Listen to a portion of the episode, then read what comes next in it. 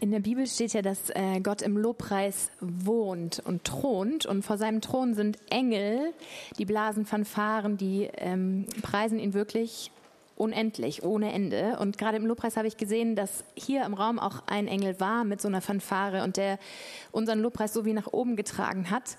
Weil was wir gerade gemacht haben, wir haben einstimmig mit dem Himmel genau die Sachen verkündet und gesungen und sind durchgebrochen. Und wenn wir das machen, ich glaube, aller unser Lobpreis ist besonders, aber es gibt Lobpreise, die gehen so richtig nach oben und die öffnen den Himmel und die bringen auch den Himmel nach unten. Und ich glaube, das war gerade heute hier der Fall. Genau, das möchte ich nur bestätigen. Äh, ich habe es in einer anderen Art und Weise äh, gesehen und erlebt wie Liefe. Und ähm, ich glaube, es ist einfach nicht umsonst, dass die Bibel von dem Strom äh, spricht, diesen Fluss, der vom, vom, vom Thron fließt. Und da ist so eine Gewalt drin, so wie in einem Staudamm, so dieses ganze Meer, diese Wassermassen, da ist so eine Kraft drin. Und manchmal sind unsere Herzen so sind da so Dämme vor äh, und ähm, verschlossene Riegel oder wie auch immer ihr das euch vorstellen möchtet. Und ich hatte so wirklich im Geist total gespürt, es sind irgendwie so ähm, Scheunentore geöffnet worden und äh, Türen wurden knarrend aufgetan, manche zögerlich und manche sind richtig eingerissen. Wir haben wirklich, also weil du eine Entscheidung getroffen hast und da reingegangen bist, wo der Joscha uns reingeleitet hast, hat so nicht auf deine Gefühle zu achten, sondern dich einfach da in diesen Fluss reinzuschmeißen, weil du die Entscheidung getroffen was konnte diese Fülle in dein Herz rauschen.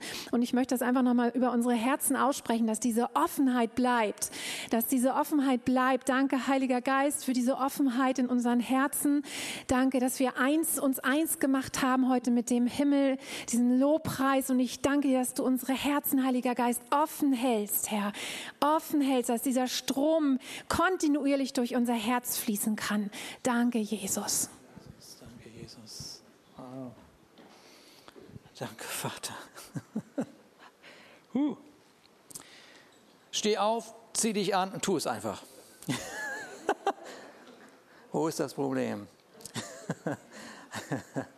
ja, der Lobpreis startet, startet, wir stehen auf, ja, wir ziehen uns an und wir gehen hinein in den Lobpreis und dann erleben wir genau das, was wir gerade erlebt haben und sind berührt von dem, dass der Himmel die ganze Zeit schon darauf wartet, sich uns zu berühren einmal mehr. Schaut, äh, wir, wir werden uns heute äh, nochmal, äh, immer wieder machen wir das ja, das Leben von Petrus anschauen so, und so ein paar Stationen in seinem Leben sehen und wahrnehmen, wie sehr sein Leben transformiert worden ist durch die Begegnung mit Jesus Christus. Und hier stelle ich nur mal kurz eine Frage. Wer kann, wer hat schon genau dieses Zeugnis? Mein Leben ist wirklich transformiert worden durch die Begegnung mit Jesus Christus. Man muss, einmal, muss es einmal sehen. Es sind ein paar Hände oben. Merkt ihr mal all diese Hände. Also wenn du, wenn du sagst, also ich, ich würde das gerne verstehen, ich würde das gerne erklärt bekommen, was da passiert, dann merkt dir irgendeine Hand, die jetzt oben ist nochmal einmal hoch, ja, so, und dann nach dem Gottesdienst greift diese Hand, sagt, du, ich muss das von dir erklärt bekommen, weil diese persönlichen Zeugnisse, das ist eigentlich das, was, äh, ja, wo, wo, du merkst, warte mal, das ist nicht irgend nur eine Geschichte, das ist nicht irgendwas, sondern da steckt ein Leben hinter, ja, und das ist die Absicht des Himmels, Leben zu berühren äh, und genau da hineinzuführen, was einfach der Vater von Anfang an auf seinem Herzen hatte. Und das Zusammenleben äh, äh, mit Jesus muss für die Jünger auf der einen Seite, das kann man sich ja vorstellen, das ist ja Abenteuer, das ist ja gewaltig, das ist ja, da fehlen einem ja die Worte, das ist ja überhaupt keine Frage. Äh, es wäre irgendjemand, würde irgendjemand an der Seite von Jesus buchstäblich sein und das Erleben, sehen, wie er diese Welt, die damalige Welt auf den Kopf stellt, ist irgendjemand da, sagt, ja, mal so einen Blick reinwerfen, ja, so, das würde, das macht ja Spaß. Aber auf der anderen Seite, auf der anderen Seite, die, die die Bibel so ein bisschen kennen und die Geschichten gelesen haben, die wissen auch, äh, warte mal, bevor, du, bevor ich diese Möglichkeit habe, da gibt es auch ein paar Ausnahmesituationen, die können wir aussparen, ja, also lass uns die ausklammern, ich möchte nur diese schönen, dieses, weißt du, dieses Jesus heilt und so, ne, aber so, also es gibt so ein paar Themen, ich weiß nicht, ja. So, ähm, also, sie, sie werden berufen Und das ist sehr wunderbar, dass man berufen wird von Jesus, von so einem Jesus. Es ist, es ist, es ist herrlich. Ja, sie werden berufen. Und was auch wir uns immer unter Berufung vorstellen, das gehen wir gerade mit unseren Bereichsleitern durch. Wir denken, wenn man berufen wird, wird man berufen in einen Dienst, man wird berufen für eine Auf Aufgabe. Aber das, was Jesus macht, er beruft in sein Leben. So, und jetzt bist du erstmal in seinem Leben. Und, und, und dann, dann, dann passiert erstmal eine, eine ganze Zeit lang nichts einfach mal ihn wahrnehmen, wie er sein Leben gestaltet, was seine Absicht ist und darin einfach mal zur Ruhe kommen. Nicht gleich los, ich muss irgendwas tun. Das Erste, was Sie also erleben, Sie werden regelrecht in das Leben von Jesus integriert und jetzt werden Sie in seine Lebensperspektive hineingeführt, äh, denn Sie haben ja einen gemeinsamen Alltag. Es ist ja nicht so, dass Jesus keinen Alltag hatte. Also ein, ein ganz normaler Alltag und sie werden durch sein Denken und durch sein Handeln ständig konfrontiert. Ja, ich würde das so machen, Jesus. Ja, würde ich auch, wenn ich du wäre. Ja. Mit deinen Möglichkeiten können wir das machen. Komm, lass uns das tun. Ja, Jesus, könntest du vielleicht nicht jetzt doch was tun? Ja, mache ich. Endlich darf ich. Ja, endlich darf ich. So. Und in den vielen Geschichten, die uns in den Evangelien also begegnen, auch in der Apostelgeschichte, da erleben wir ja diese unterschiedlichen Persönlichkeiten. Ja, genauso wie hier in unserer Gemeinde. Unterschiedliche Persönlichkeiten. Nicht jeder kann so schön und so gut sein wie ich. Ne? Siehst du? ja, oh Mann, ey. Gut, okay. Ähm, und manchmal und das war ja das in dem Zusammenleben, das war denen manchmal im Weg. Mir auch, ja. Uns ist es auch immer wieder mal in dem Weg, diese Unterschiedlichkeit, die so kostbar ist irgendwie und gleichzeitig auch so herausfordernd. Ähm, aber Jesus, Jesus, der macht da kein Drama raus. Also ich nehme nicht wahr, dass Jesus in diesen Unterschiedlichkeiten, die die Jünger ja mit sich bringen, irgendein Drama macht. Sondern was er macht ist, er fängt an, in sein Leben, die Sicht, in ihrem Leben, die Sichtweise des Himmels zu manifestieren oder zu formen. Wow. Und das ist so eine Freiheit. Der eine kann ausrasten und der andere kann ganz lieb sein, an der Brust von Jesus ruhen und so, ja. Und alles ist nice. So. Und ich kann mir nicht vorstellen, ich kann mir nicht vorstellen, dass die Jünger später irgendetwas von dem, was sie mit Jesus erlebt haben, jemals vergessen haben. Es, es, es muss zu intensiv gewesen sein, zu herausfordernd, zu außergewöhnlich, zu groß, zu verrückt, zu intensiv, zu was auch immer. Lass dir irgendwas einfallen. So egal, wo sie also waren, sammelten sich ja Unmengen von Menschen und immer wieder heißt es von Jesus, dass er all ihren Krankheiten und all ihrem Leiden begegnet ist. Es ist ja so, Mann, heute Morgen haben wir in dieser Runde hier mit den Mitarbeitern gebetet und gesagt, ja, es ist alles so nett, also man kann ein tolles Programm haben, tollen Lobpreis, Welcome, alles ist super toll und attraktiv und es macht Spaß hier zu sein. Aber das, wofür unser Herz schlägt, ist, oh Vater, lass doch deine Kraft wirken. lass doch einfach deine Kraft wirken. Ja, wir brauchen deine Kraft. Ja. So eine wörtliche Übersetzung, so, ich habe es ein bisschen zusammengefasst, heißt es so, erhalte jede Krankheit, jedes Leiden, jede Schwachheit. Man brachte alle Leidenden zu ihm, Menschen, die von den verschiedensten Krankheiten und Beschwerden geplagt wurden. Und sie wurden alle geheilt. Ja, sie begegneten einer Kraft. Und äh, obwohl die Jünger also dieses übernatürliche Eingreifen Gottes gesehen haben und wahrgenommen haben, war es dennoch immer auch eine Herausforderung, wenn es um sie persönlich ging. Und ich denke mal, dass wir das alle kennen. Es ist so einfach für andere zu glauben. Ich glaube, dass Gott dich heilt. Klar. Logisch. Ich glaube, dass Gott auch eine wirklich tolle Arbeitsstelle für dich hat. Ja, klar. Das ist ja auch Gott. Ja. Kennt, kennt, kennt ihr das? Also für andere Glauben ist relativ einfach. Frage ich mich manchmal, ob das ein Glaube ist oder ein Wünschen ist. Ein Glaube ist ein bisschen was anderes. Ein Wunsch ist auch schön. Ja. Aber, aber hier, sie, sie, also für andere glauben und das Übernatürliche sehen, wunderbar. Aber wenn es dann äh, um einen selber geht, dann ist das was anderes. Eines Tages war das nämlich so, da sagt Jesus, und ich liebe ja, ich, ihr kennt mich ja mittlerweile, mich da hinein zu versetzen, Jesus ähm, ist mit ihnen unterwegs und sagt, wisst ihr, heute haue ich ein Boot und ich möchte über den See Genezareth auf das andere, an das andere Ufer kommen. Ja, kein Problem, das kriegen wir hin. Ja, schnell ein Boot organisiert, so. Und was sie nicht wissen, ist das, was Jesus weiß, nämlich, dass auf der anderen Seite ein einziger Mann wartet, um endlich befreit zu werden. Das wissen sie nicht. Aber er weiß es. Er weiß es. Sie wissen nicht, dass dieser eine Mann auf der anderen Seite mit, darauf wartet, dass die Liebe Gottes sein Herz erfüllt. Das wissen sie nicht. Und was sie auch nicht wissen ist, dass während sie sich auf den Weg machen, sich scheinbar die gesamte Hölle in Bewegung setzt, um zu verhindern, dass sie auf die andere Seite, an die andere Seite kommen, auf die andere Seite kommen. Und die, die Jünger hören ja nur, dass Jesus auf die andere Seite möchte. Und sie sehen noch nicht seine Liebe für den einen, diesen einzigen Mann da. Und, und jetzt ist die schlimmste Nacht ihres Lebens oder scheinbar die schlimmste Nacht ihres Lebens ist da vor ihnen. Alles scheint gegen äh, sie zu sein. Und wenn sie gewusst hätten, es geht nur um einen einzigen, man hätte mal ein bisschen verhandelt, oder? Also einen einzigen da jetzt das auf uns nehmen, lohnt sich das? Lohnt sich das für einen einzigen? Aber die Frage, ob es sich lohnt, einem Menschen nachzugehen, stellt sich der Himmel gar nicht. Ha, Gott sei Dank. Weißt du, es sind nicht die Menschenmengen, die Jesus beeindrucken. Ja? Es sind die Herzen der Menschen.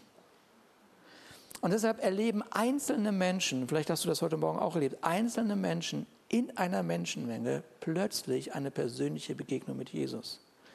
Ich bin gemeint. Das kann doch nicht sein. Wie kriegt ihr das mit, was ich gerade denke? Wieso wird darüber gepredigt, äh, der predigt nur für mich? Hat er das gewusst? Hat er das gehört? Hat er mit jemandem geredet? Ja? Wie oft habe ich das schon gehört? Du hast nur für mich gepredigt. Gut. Freut mich wenigstens einer. Ja, so. Überraschend ist, dass nicht die Menschenmengen die Aufmerksamkeit des Himmels auf sich lenken, sondern das eine Herz. Und dein Herz. Und diese Menschenliebe Gottes lässt sich von keinem Sturm abhalten weder von den äußerlichen Stürmen noch von dem, was in dem Herzen der Jünger oder der Menschen um sie herum war. So, und hier sitzen sie also im Boot. Ja. Und jetzt geht der Sturm los. Und die Jünger wussten aus Erfahrung, das wird nichts. Kannst vergessen. Das schaffen wir nicht.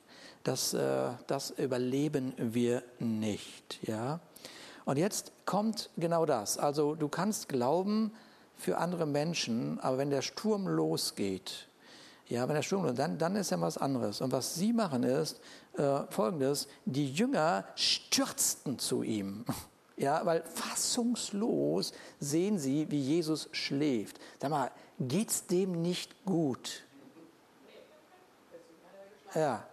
Geht's dem nicht gut? Es kann doch nicht angehen. Weiß der nicht, durch was wir gerade gehen?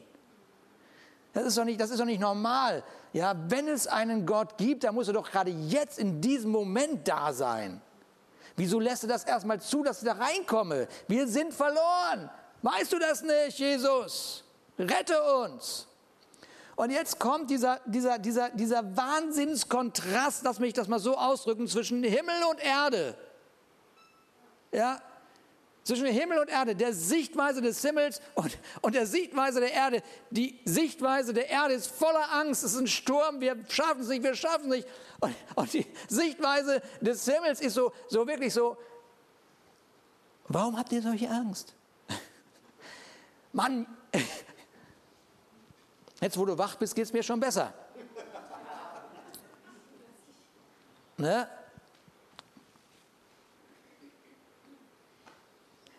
Irgendwann sind wir irgendwie von irgendwo hergeflogen, Carmen und ich, und da war ein, ein Mann Gottes auch im, also ein Mann Gottes im Flugzeug. Und dann hat Carmen gesagt, es wird alles gut gehen, der Mann Gottes ist dabei. gut. Vielleicht hat er gedacht, oh, die Frau Gottes ist im Flugzeug, es wird alles gut gehen. könnte, könnte sein, Carmen. Ne? Dieser Kontrast ist so sichtbar, ja?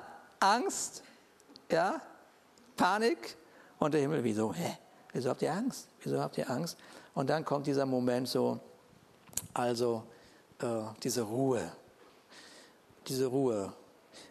Nur mal nebenbei, damit ihr mal denkt, mitkriegt, wie ich so denke. Ja, man freut sich über die Ruhe, aber jetzt muss man rudern.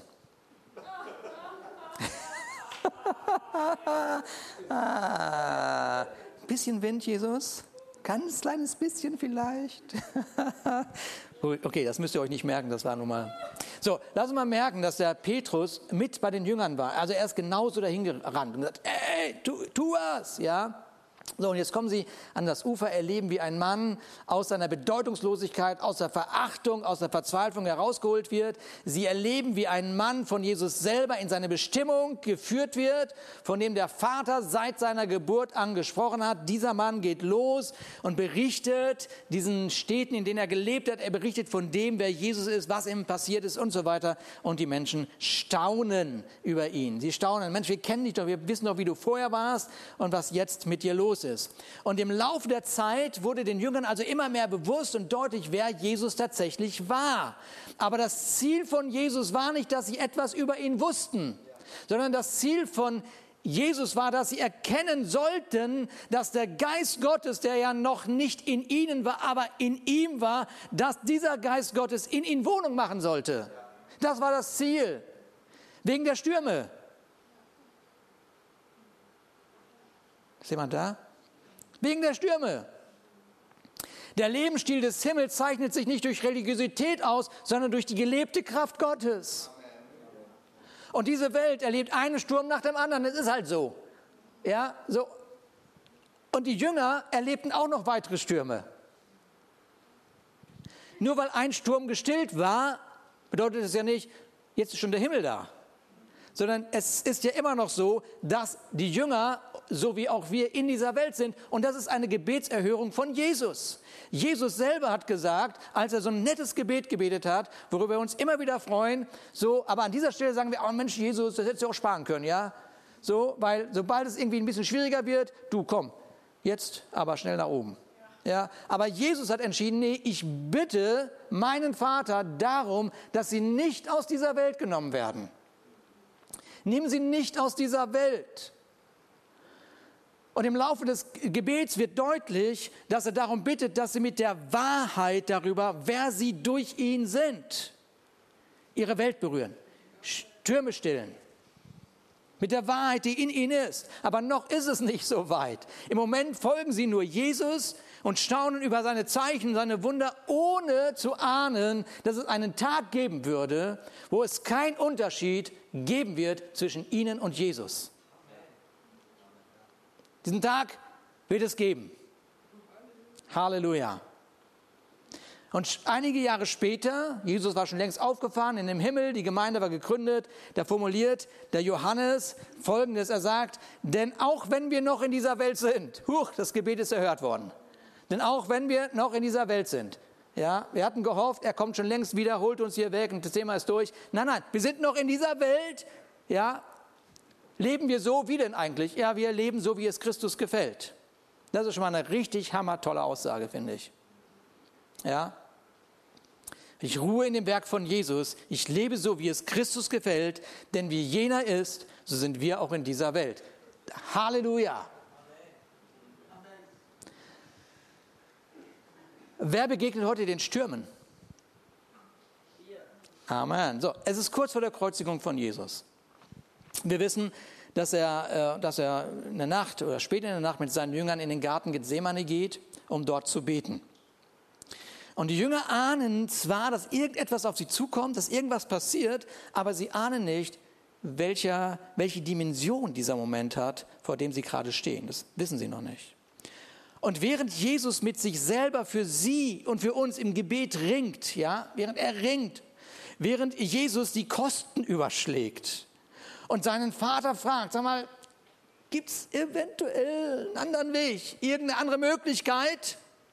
ja, damit dein Ziel erreicht wird, nämlich die Schuld von allen Menschen zu nehmen, um diejenigen, die daran glauben, dass Jesus die Schuld genommen hat, mit seinem Geist zu erfüllen.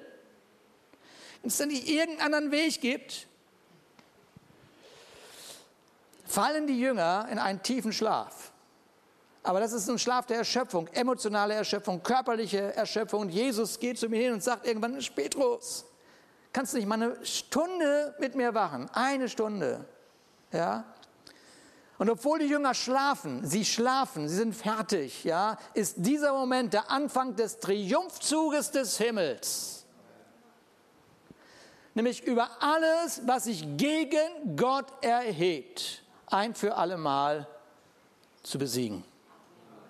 Und am Ende steht die Auferstehung von Jesus und nicht nur das. Paulus formuliert, zusammen mit Jesus Christus hat er uns vom Tod erweckt und zusammen mit ihm hat er uns jetzt schon einen Platz in der himmlischen Welt gegeben, weil wir mit Jesus Christus verbunden sind. Das ist der Ort, an dem wir leben.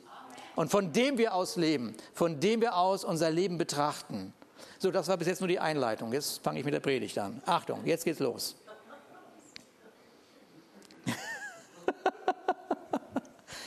Die Apostelgeschichte 12 berichtet etwas super Erstaunliches. Ja, Jerusalem, das ist Kapitel 11, und auch die Gemeinde, die gehen durch eine heftige Hungersnot, haben das gerade überwunden, haben gerade also so eine Hungersnot überwunden, haben gerade eine Pandemie überwunden. Ähm, und jetzt ist das erledigt. Jetzt fällt dem Herodes, dem König, ein, auch jetzt könnte ich auch mal die Christen verfolgen. So. Ja? Ich meine, gerade eine Geschichte abgeschlossen, da kommt die nächste Geschichte. Und das Erste, was er macht, er nimmt den Jakobus, also einen dieser wichtigen Helden der Gemeinde, gefangen. Und das, was die Gemeinde erlebt, ist, Jakobus wird enthauptet. Und dieser Herodes erlebt, wie die Juden das gut finden, dass dieser Gemeinde begegnet wird. Und dann sagt er, das mache ich so weiter. Ich wüte gegen die Gemeinde. Und die Jünger werden nicht von dieser Welt genommen. Sie sind mitten in diesem ganzen Dilemma. Und dann war es soweit, Herodes lässt auch Petrus festsetzen und hält es für nötig, und das müsst ihr euch mal vorstellen, er hält es für nötig, 16 Soldaten für ihn abzustellen, die ihn bewachen. Es, es scheint eine gewisse Kraft in diesem Petrus gewesen zu sein. Eine gewisse Kraft. Und damit meine ich nicht eine körperliche Kraft. Eine Präsenz.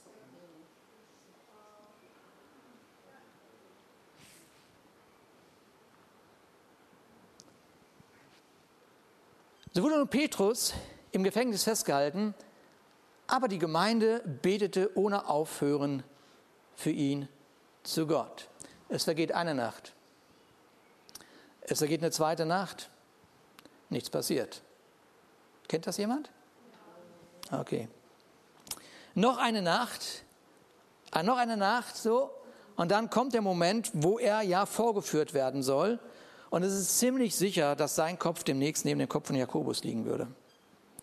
Und wir wissen nicht, was die Gemeinde betet, aber es gibt so ein Gebet, das ist, so wenn man für andere glaubt, das könnte sich so anhören. Lieber Herr Jesus, sei du mit deiner Gegenwart bei Petrus, schenk ihm Frieden, mach, dass alles gut wird und bewahre unser Leben. Das ist ein gutes Gebet, ne? Aber diese Gemeinde wusste, dass Gott mit seiner unerschöpflichen Kraft in ihnen und in ihm am Werken war und dass dieser Gott unendlich viel mehr tun konnte, als sie bitten und verstehen konnten. Und es kann sein, dass das Gebet, das genau das Herzen trägt, anders, etwas anderes formuliert. Das formuliert aus dem Himmel heraus das, was der Vater sieht. Ist irgendjemand da? Gut. Sie wussten, und wir wissen nicht, was sie gebetet haben, by the way, als Jakob, die Bibel ist ja ziemlich detailliert, als Jakobus gefangen gesetzt wurde, berichtet die Bibel nicht, dass die Gemeinde gebetet hat. als, als Petrus, da macht die Bibel aufmerksam, oh, jetzt fangen sie an zu beten. Ich weiß nicht, ob, das, ob man eine Schlussfolgerung ziehen kann, aber es ist so. Und wir wissen nicht, was die Gemeinde gebetet hat, aber, aber ich weiß und ich spüre das regelrecht, dass diese Gemeinde wusste, okay, diese unerschöpflichen Kraft Gottes ist am Werk und sie wird unendlich viel mehr tun als das, was ich jetzt hier denke und glaube, was hier passieren kann. So, und jetzt werfen wir einen Blick in das Gefängnis, okay? Pass auf. Und in der Nacht der von Herodes geplanten öffentlichen Verurteilung schlief, was? Was? Das ist doch unglaublich. Schlief Petrus zwischen Zwei Soldaten mit je einer Kette an sie gefesselt und vor der Tür einer Zelle waren Posten aufgestellt und hielten Wache. Siehst du, was ich sehe? Der Jünger, der vor Angst im Sturm nicht schlafen konnte, der den, den Triumphzug des Himmels beinahe verschläft, ja, schläft einen Tag vor seiner Hinrichtung, gefesselt zwischen zwei Soldaten, den Schlaf des Gerechten. Ja, Hammer. Ich meine, es gibt einige unter uns und mir, ich bin eingeschlossen, dass ich ab und zu mal nicht so gut schlafe wegen irgendeinem Kleinkram-Mist. so.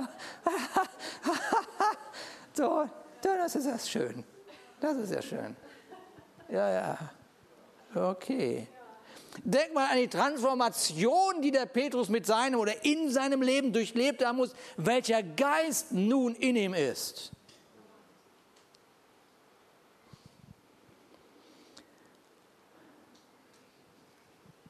Du bittest Gott um eine Antwort in deinem Leben. Hör mir mal gut zu, der Glaube, wir werden zwei Aspekte des Glaubens gleich sehen. Der Glaube ist nicht nur dazu da, Schritte zu gehen, sondern der Glaube ist auch die Fähigkeit, sich in Frieden hinzulegen und zu schlafen. Und während wir in Frieden aufgrund unseres Glaubens schlafen, kann der Glaube agieren.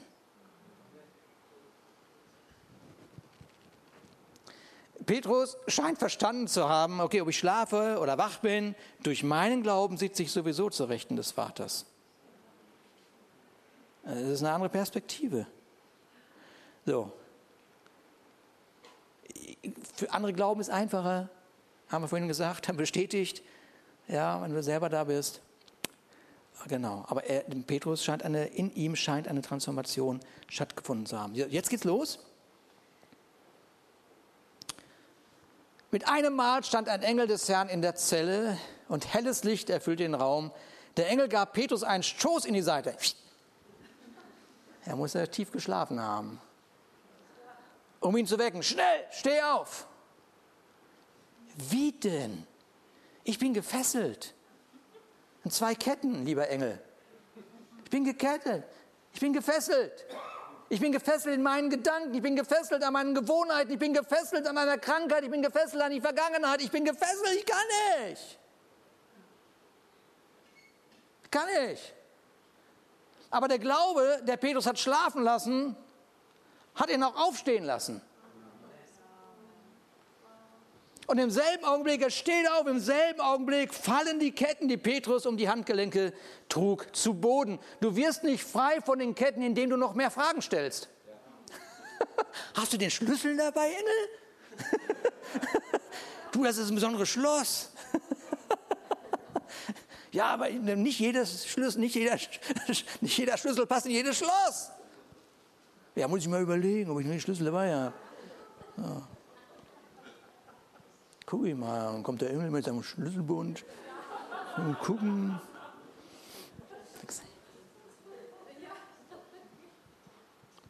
Ja, bei anderen, bei dem Jakobus hat er nicht gepasst. Puh. Es ist aber manchmal, es ist falsches Denken, merkt ihr, ne? Es ist falsches Denken, das passt nicht. Gut, wenn schon ein Engel da ist, dann wird er wohl auch einen Redeschlüssel dabei haben. Oder wenn Jesus alles vollbracht hat, dann auch da in dem Moment. Jetzt fragst du dich vielleicht unter Jakobus, nun, dem geht's gut im Himmel. Ja, ja, denen geht's gut.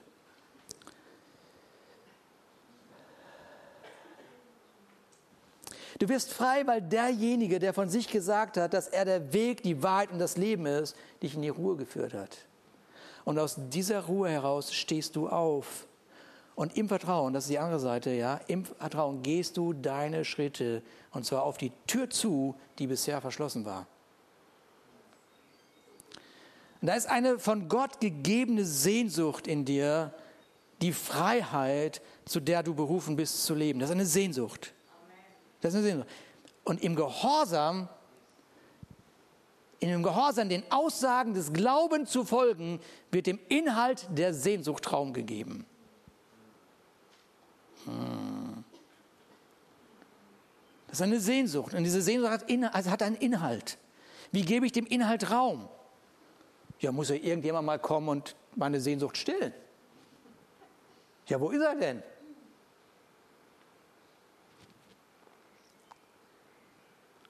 Aber der Petrus steht auf, die Ketten fallen. Und jetzt kommt das, was der Engel oder was unsere Überschrift ist in diesem Monat. Der Engel sagte, binde den Gürtel um, zieh deine Sandalen an. Und jetzt wirf den Mantel über und komm mit. Der Engel sagte, binde den Gürtel um, zieh deine Sandalen an. Petrus tat es. Und jetzt wirf den Mantel über und komm mit, sagt der Engel. Meine Gürtel, Sandalen, Mantel, alle Schlüsselwörter in diesem Satz. Ja, mit einer immensen Bedeutung. Aber die wichtigste Aussage, die ich da sehe, sind nicht die Schlüsselwörter, sondern Petrus tat es. Oh, lass uns mal überlegen, was eine Sandale bedeutet. Ja, super. Du kannst, dir, du, kannst dir, du kannst ein Wortstudium über Sandale machen und nie die Sandalen anziehen. Ja, jetzt weiß ich, was die Sandale in der Bibel bedeutet. Wenn sie jetzt noch grün sind, dann haben sie noch eine größere Bedeutung. Und wenn sie rot sind, dann wird es gefährlich. Oder was auch immer. Und es wird kompliziert und kompliziert. Wenn der Engel sagt, zieh die Sandalen an, dann zieh sie an und steh auf. Dann steh auf.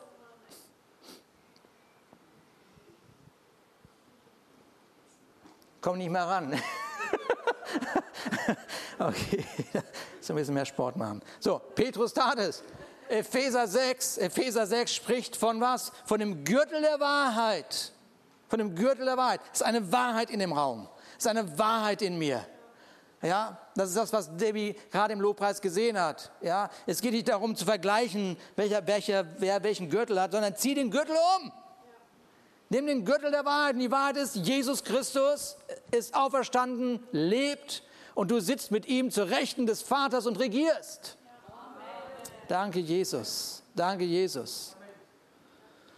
Und dann ziehen wir die Schuhe an, die die Bereitschaft andeuten, den Frieden Gottes in den Sturm der Welt zu tragen. Ja, ich ziehe die Schuhe an. Ich ziehe die Schuhe an, nicht für mich, ja, weil ich es bequemer haben will, sondern weil es in dieser Welt Stürme gibt. Und zwar richtige Stürme. Und es braucht diejenigen, die in dem Sturm ruhen in, dem, in den himmlischen Wahrheiten.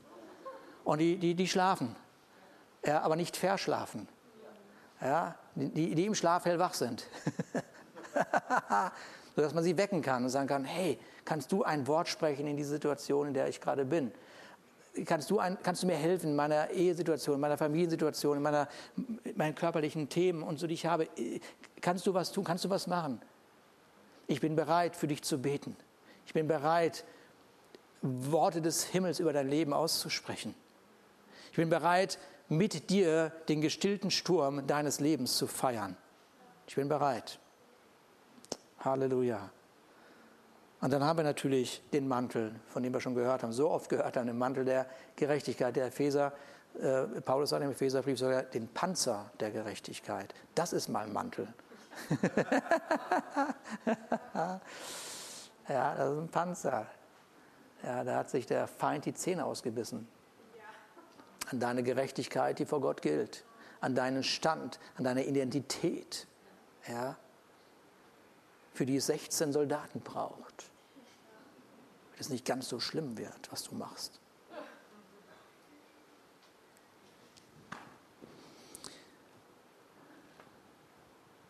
Binde den Gürtel um, zieh deine Sandalen an, wirf den Mantel über und jetzt komm. Und sie gingen aber durch die erste und zweite Wache und kamen zu dem eisernen Tor, das zur Stadt führt. Was? Es tat sich von selber auf. Ah ja. Es gibt eine Dimension, die ist richtig, richtig schön. Die ist die, die, die. Da brauchst du nichts mehr erklären. Was willst du denn erklären? Was willst du denn da sagen? Er kann nur sagen, ich habe das erlebt. Ich habe das erlebt. Ja, wie denn? Ja, kann ich dir nicht sagen. Das ist vielleicht für dich erklärbar, aber für mich selber, ich, ich habe da was erlebt, wo ich weiß, dass ich weiß, der Erlöser Jesus Christus lebt. Ich, ich bin gleich, gleich durch. Aber was ich noch so ganz lustig finde in der Geschichte ist, die Gemeinde betet, ne, Petrus klopft, klopft. so, und jetzt, pass mal auf, jetzt kommt der Glaube der Gemeinde. Pass auf. pass auf, jetzt kommt's. Also, ich habe es nicht mehr aufgeschrieben, weil ich das irgendwie dachte, ich wird alles zu viel. Auf jeden Fall, er klopft. Die beten. Äh, vielleicht haben sie doch gebetet, sei mit deiner Gegenwart bei ihm, weil sie sich nicht vorstellen konnten, dass er jetzt da ist. Rode geht, also eine, da eine, jemand aus der, der Gemeinde geht zur Tür. Wer ist da? Ich bin's, Petrus. Ja, ja. Ja. Rennt zu den Jüngern und sagt, hör mal, Petrus steht vor der Tür. Jetzt pass auf, jetzt kommt's. Das kann nicht sein. Wenn, dann ist es ein Engel. Also der Engel von Petrus. Was haben Sie denn für einen Glauben? Die glauben eher, dass der Engel an der Tür klopft, als Petrus selber. Ich meine, das ist doch wohl der Hammer, oder? Er klopft einen Engel an der Tür als Petrus selber, obwohl ich die ganze Zeit dafür bete, dass Petrus zu mir kommt. Ist klar. Das war die erste Gemeinde, die ein paar Erfahrungen mussten die sammeln. so ein Modell für uns. Aber ich musste da wirklich ein bisschen schmunzeln drüber, äh, wohin der Glaube führen kann. So. Und dann ist natürlich ein Staunen gewesen, als dann Petrus da hineingekommen ist. Ja. Wisst ihr, keiner Waffe, die gegen dich bereitet wird, soll es gelingen. Und jede Zunge, die, dich zum Rechtsstreit, äh, die sich zum Rechtsstreit gegen dich erhebt, sollst du schuldig sprechen. Ähm, warum ist das so? Ja, es ist das Erbe. Das gehört dir. Musst du nichts für arbeiten, musst nichts für tun. Ja, das gehört einfach zu deinem Leben. Ja, es gehört zu deinem Leben. Deshalb heute Morgen nimm das mit. Gürte dich mit der Wahrheit. Ja, nimm die Sandalen zieh sie an. Ja, zieh die Sandalen an. Was auch immer das für dich bedeutet, wo auch immer du gerade stehst. Ja, nimm den Mantel der Gerechtigkeit, deine Identität, deinen Stand in Christus. Steh auf und folge deinem großartigen Schöpfer. Amen. Amen. Lass uns zusammen aufstehen.